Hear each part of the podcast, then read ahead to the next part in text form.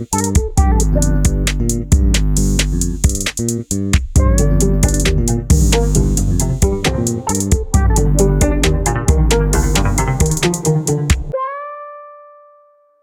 malta, como é que é? Está tudo bem? Tudo rijo, tudo firme?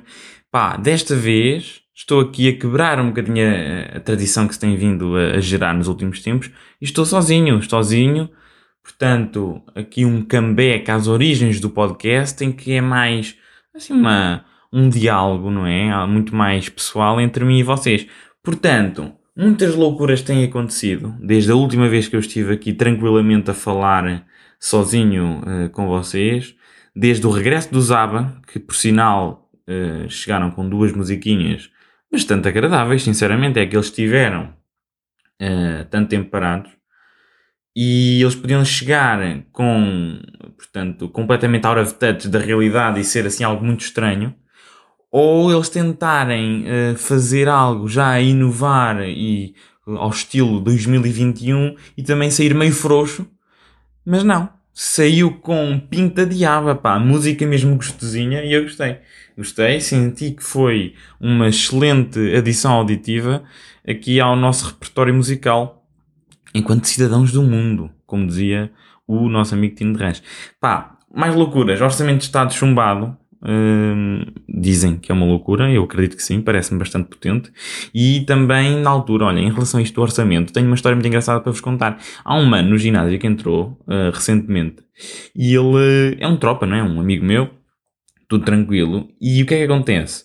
Ele perguntou-me, isto em pleno ginásio, ele perguntou-me a minha opinião acerca disto e tal, e eu, como pessoa que eh, profundamente percebe desta situação, disse que ia acontecer o oposto ao nível da votação do que aconteceu ano passado nos partidos da esquerda. Portanto, ano passado, na votação do, do orçamento, o que aconteceu foi o PCP hum, absteve e o Bloco votou contra. E eu achei que isto também era um choradinho este ano e o que ia acontecer era, então, o PCP ia votar contra e o Bloco ia abster. E na, a ideia era aquilo passar na mesma. Afinal, não ser tudo furado, mas o que era interessante é que eu estava, portanto, estava a treinar bíceps e depois aquilo rapidamente se tornou numa espécie de diálogo em que estávamos a, a conversar.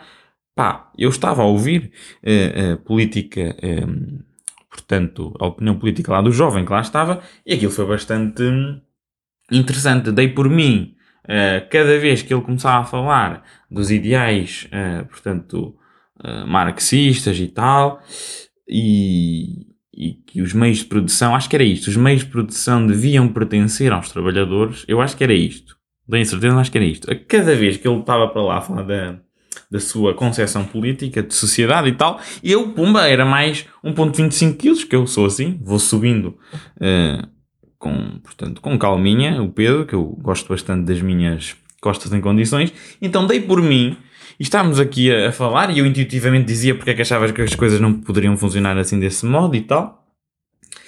E dei por mim, quando dei por mim já estava a bater o meu recorde de, de portanto, de peso que estava a levantar, não é? Portanto, haverá aqui alguma correlação em que se falar e discutir política, especialmente se não percebemos muito, que é o meu caso, que é o mínimo dos mínimos, ou então digo eu isto assim, só para retirar qualquer uh, responsabilidade uh, de opiniões que eu possa aqui exercer, não é? Faço este parênteses. Mas será que existe essa, essa correlação entre discutir política e ganhos no ginásio?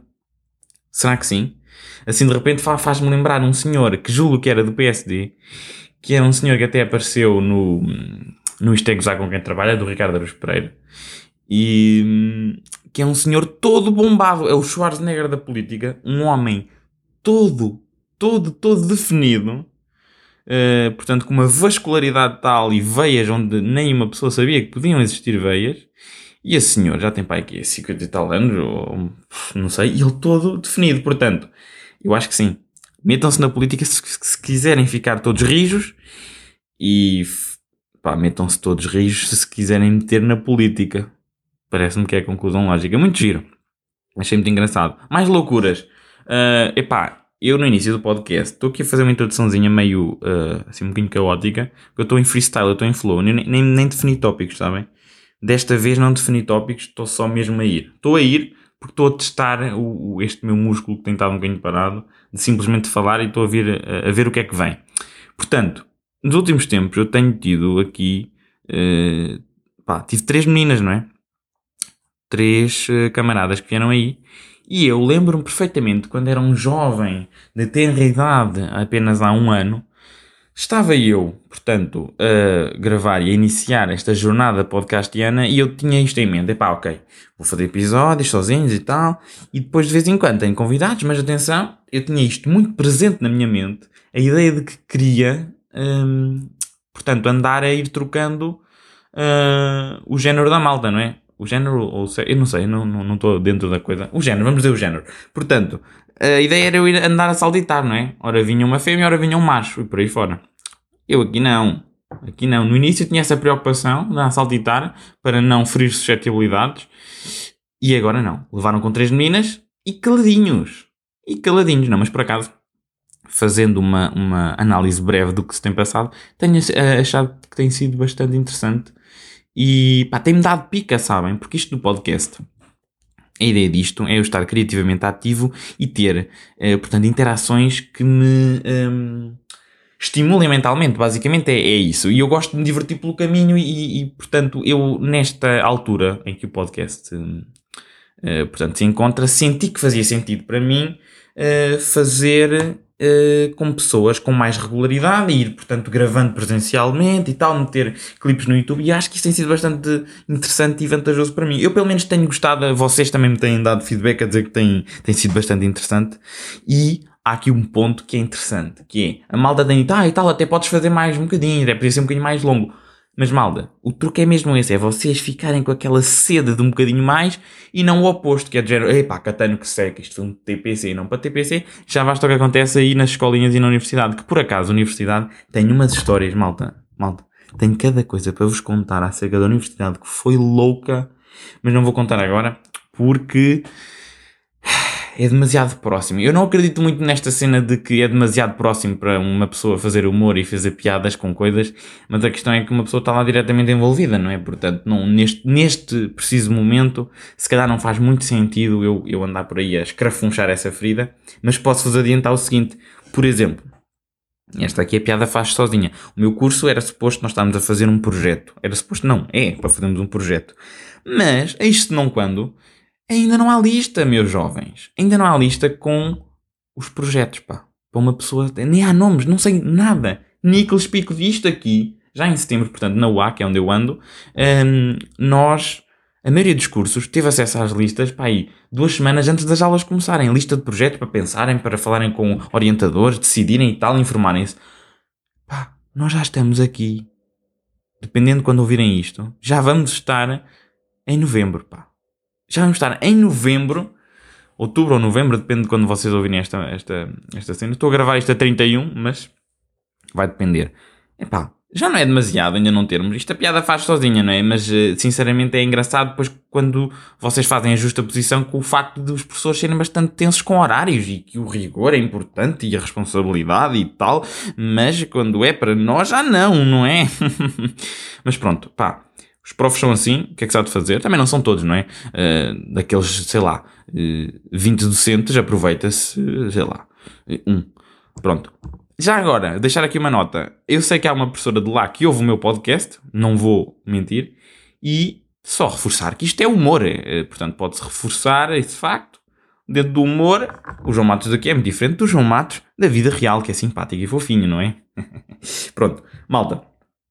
Vou falar então um bocadinho mais acerca de estas batatadas que, são, que andam a acontecer aqui no curso posteriormente. Portanto, não vale a pena darmos nessas batatadas agora, mas digo-vos que é bastante curioso o que anda lá a passar, especialmente nas aulas práticas, mas daqui a duas semaninhas, ok, eu irei dar um update, acho que vai ser agradável. Entretanto, vamos falar de algo muito mais uh, louco até, já que estamos numa de loucuras, que é a loucura de arranjar uma Playstation 5, pá. Mas que loucura! Eu já tenho, portanto, palmas para mim, já tenho, mas sofri imenso durante o verão para ter, porque foi. Fiz uma pré-reserva ou pus-me na lista dos campeões que estavam à espera de ter este bicho de hardware e pá, foi, penso que foi em final de julho ou agosto, por aí, uh, inícios de agosto, que fiz e só tive a PlayStation para aí há que é uma semanita. Um, e isto aqui era algo que, mostra e coloca em perspectiva o quão difícil e quão escasso isto da PlayStation 5 anda. é mesmo maluco. Um, depois aqui o dado interessante é que a PlayStation 5 vinha com um bundle de dois jogos, estão a ver? Um, e, e, a cena chata é que um dos jogos eu já tinha. E então eu estava muito reticente em adquirir ou não a PlayStation, porque pá, não queria um jogo repetido. Mas, como eu tenho Connects, estive a falar com um amigo meu, eh, que até já veio aqui ao podcast e tudo, e então ele não tinha esse jogo, já tem a PlayStation 5, e portanto o que vai suceder é ali uma, uma troca agradável e depois vai beneficiar ambos. Ele ganha um jogo, eu não tenho tanto prejuízo, bastante fofinho. E, e pronto, é isso. E depois cenas fixas é que a FNAC na altura, como percebeu que eu ia então comprar um, a Playstation com um jogo repetido, eles foram bastante tropas e ofereceram-me um, um uh, como é que se chama? Um cartãozinho daqueles para jogar online, tipo da PlayStation Plus. Isso foi giro. É engraçado, está ali guardado para experimentar em tempos que virão. Pá, mas em relação à PlayStation, e falando de um ponto de vista mais técnico, aquilo é um salto geracional tremendo. É que da 3 para a 4 já foi agradável. Da 3 para a 4 nós tivemos o Full HD, tivemos, eh, portanto, uma imagem com uma definição bastante, muito, bastante mais é, perto do real vá e permitiu uma maior liberdade a nível do que se podia programar por lá e tal. Mas agora, a PlayStation 5 Epá, que loucura! Para já, o standard agora está 4K, ou seja, jogos a 4K a 30 FPS. E, pá, por exemplo, empresas como a Insomniac conseguem meter a jogar a 60 FPS, que é frames por segundo. Uh, só para terem noção, por exemplo, a maioria dos filmes, quando vocês vão ao cinema, a maioria não, eu sei que é assim, é 24 frames por segundo. Significa que num segundo vocês veem um conjunto de 24 imagens. Isso é que dá a ilusão de que as cenas estão a mexer, não é? O filme são imagens em movimento. Os jogos, o standard é, é nas consolas é 30 e um, portanto uh, agora estamos a aproximar-nos já de, um, de, um, de, uma era em que o standard vai passar a ser 60. Ainda é difícil conseguirem fazer 4K com 60 frames por segundo, mas eles fazem algo que é diminuem um bocadinho a resolução, fica para aí, sei lá, 1800 ou 1700p e aumentam os frames para 60, que é para dar mais fluidez e tal, e isso é engraçado, é interessante. Um, mas isto tem sido bastante interessante e tem sido muito potente e é, é uma, uma experiência muito, muito. Epá, é mesmo fixe. Isto liberta o puto de 5 anos dentro de mim. Eu fico todo doido a jogar aquilo. Um, sei lá, até o DualSense. O DualSense é o novo, o novo nome do, do controle do, do comando. E aquilo é pá. Aquilo tu, nós notamos, por exemplo, estamos a andar na areia, sentimos uma vibração específica. Nós estamos a andar no asfalto, sentimos outro tipo de vibração. Se passa uma nave espacial rápido sobre o lado direito, ele só treme do lado direito. É muito mais imersivo e é muito mais potente. Eu até agora estou a adorar. Aquilo é. Uh, uh, portanto, muito. É, é, precisamente aquilo que era prometido. E acho que o salto foi, foi, foi incrível. Eu no dia estava a pensar, porque aquilo, às, às vezes nós esquecemos, mas os jogos são portanto, é conteúdo que está a ser renderizado e, e, portanto, gerado em tempo real à nossa frente. Aquelas imagens e tanto a resposta e não sei o quê. E o facto de eles não terem quebras uh, de, de frame, os jogos estão bem polidinhos, como é, por exemplo, o caso do Ratchet Clank, isto faz com que, eh, para além já do, do, do, do quão rápido é a carregar uh, os jogos, isto faz com que eles, eles sejam quase tão bons ou melhores até do que alguns filmes da Pixar, percebem? Porque um filme já está, um filme de animação já está pré-renderizado, pré-feito uh, uh, e é enviado para os cinemas. Nós ali estamos a gerá-lo, o jogo, em tempo real. Não sei se me estou a fazer entender, eu também não tenho uh, capacidade técnica para explicar isto. Um, mas eu acho que estão a perceber, a topar a coisa. Nós temos ali acesso à, definição toda folicular do, de, das personagens, temos reflexões. Olhem, o Ray Tracing, que é uma tecnologia que calcula em tempo real reflexões. Só isto é, é incrível. Estamos com luzes e gráficos e densidade de, de populacional de, de, de, elementos que o ecrã pode mostrar muito elevados. E eu acho que isto, sinceramente, eu estou com, com muita curiosidade. Um, o que é que esta geração ainda tem para oferecer, porque estamos no início e a tendência dos jogos é ficarem cada vez mais uh, potentes ao longo da, da geração. Mas agora que falei na Pixar, já agora, epá, não posso deixar de falar do trailer do Lightyear que foi um trailer que saiu agora. Que é assim, muitas pessoas vão reconhecer o Lightyear porque é o, Buzz Lightyear, basicamente é isto, não é? E agora, quem é que é o Buzz Lightyear? O Buzz Lightyear tem que se lembrar que é aquele bonequinho que é o brinquedo que o Andy tinha no mundo do Toy Story. Estão a perceber? O Buzz Lightyear, aquele astronauta. Agora, o Buzz Lightyear, que é esse brinquedinho, é baseado no Buzz Aldrin, não é? O segundo homem a caminhar na Lua, vocês conhecem, que foi, portanto, na, na Apollo 11, que foi o senhor que foi na altura com o Neil Armstrong.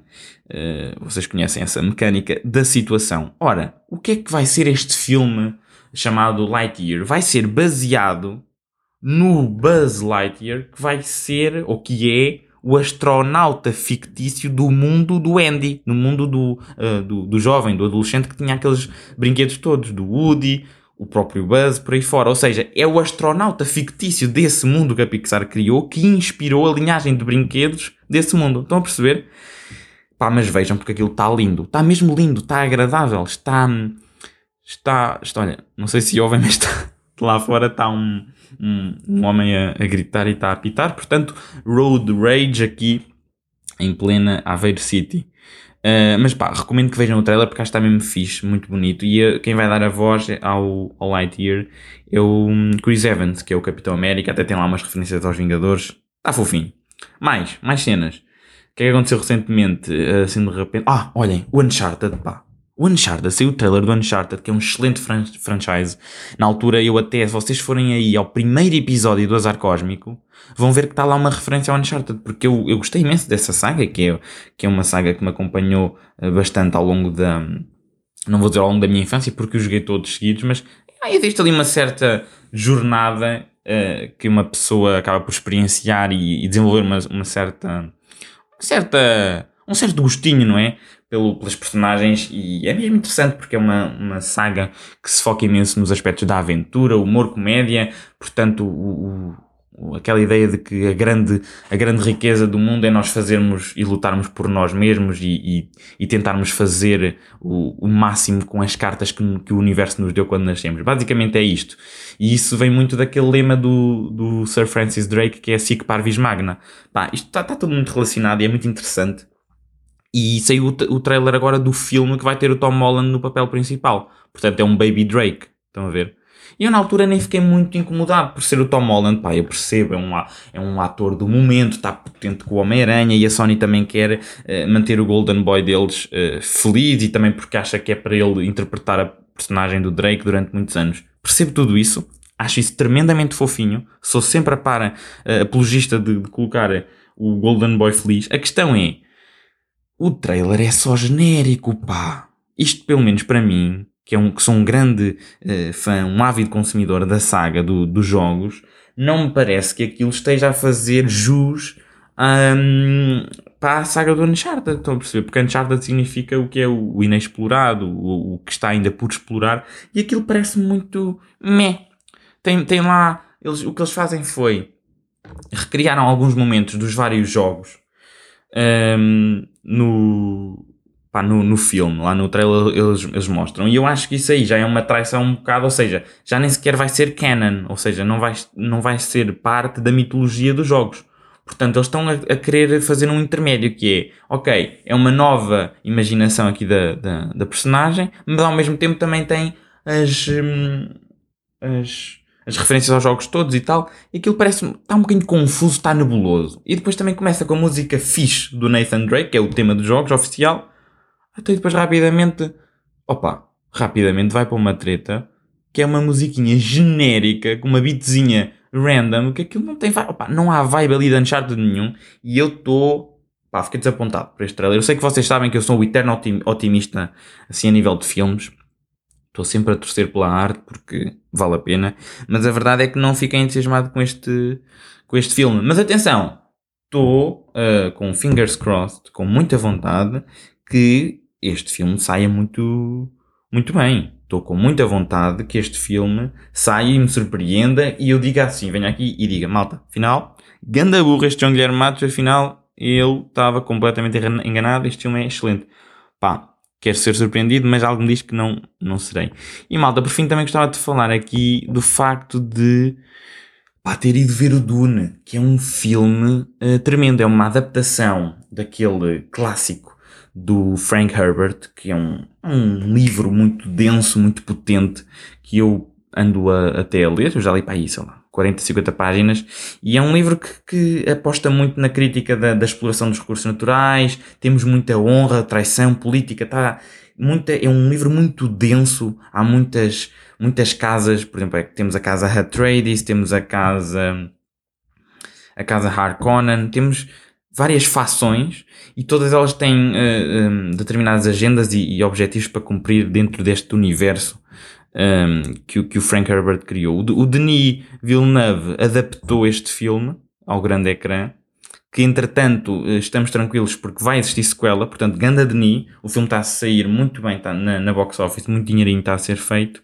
e eu acho que hum, o ponto aqui interessante é que o Denis, vocês sabem que eu adoro o Christopher Nolan, é, é o meu o realizador favorito, mas o Denis é um, é um, é um honroso segundo lugar, um realizador tremendo, porque ele tem uma devoção à arte, uh, incrível. Tanto ele como o Nolan têm aquela cena de diminuir ao máximo os efeitos especiais e isso nota-se porque ao longo dos, dos anos, vocês daqui a 20 anos vão ver um filme do Denis, por exemplo, o Arrival ou o Blade Runner 2049 e vão ver que o filme aguenta-se e aguenta-se muito bem, porque os efeitos são minimalistas, não há explosões a cada 7 minutos, é, é, é um filme muito cerebral e quase eh, catártico no sentido em que nós temos que estar bastante e, uh, intensamente colados ao ecrã, a absorver os diálogos e a mergulhar naquele sound design que o Hans Zimmer criou com o Denis, foi, foi incrível. Eu gostei muito, pá, é mesmo uma experiência transcendente e acho que uh, vocês podem parar o filme a cada altura e tem ali um quadro. É belíssimo. Adorei, adorei, adorei. Muito bom. E já agora, aqui um fun fact. As pessoas dizem, ah e tal, isto é, parece Star Wars e Guerra dos Tronos. Não, camaradas, é exatamente o oposto. O Dune, que foi o livro, é que inspirou Star Wars e Guerra dos Tronos. Estão a perceber? Só que agora, claro que está a ficar mainstream de um modo um, um bocadinho mais uh, tardio e diferente, não é? Mas uh, eles no filme do Dune têm algo chamado a voz, em que as personagens podem uh, utilizar para controlar determinadas coisas, sem entrar em spoilers, não, não há problema. E em Star Wars temos, por exemplo, a força. Estão a perceber? É o equivalente que o George Lucas acabou por encontrar inspirou, que, que se inspirou no Dune. E as fações, as casas, a política, a traição por aí fora, tudo isso também surge posteriormente na Guerra dos Tronos. Portanto, é muito interessante quando nós pensamos na arte enquanto ferramenta que a pessoa que vem depois se coloca nos ombros uh, da, da, da, pessoa que veio antes e se inspira para criar algo uh, original e, e tremendamente uh, inovador, tal como foi Guerra dos Tronos e, e Star Wars. Eu acho que isso é muito engraçado. E hoje, hoje, vou ver um filme em átomos, que é a primeira vez, porque vocês sabem que eu já falei do IMAX e tal, estou farto de dizer o que é bom, o que é que não é, e eu não sei o que é que é o Atmos. Agora, eu necessito saber que é para me, eh, portanto, sentir como um verdadeiro cinéfilo só depois de experimentar ver filmes em vários formatos. Portanto, este vou ver em Atmos, aí no Porto, vou dar um saltinho e vou, vou checar. E depois cá estarei uh, para dar umas opiniões. Portanto, talvez fiquem atentos ao YouTube. Não sei. Algo por aí. Malta, portem-se bem. Grande abraço, não é? Que vocês já sabem que, como é que é. Um gajo dá um, grande abraço. E eu volto para a semana com mais um, um fantástico e tremendo convidado, sempre aqui fortíssimos no Azar Cósmico. E é isso, ok? Vá. Tchauzewski.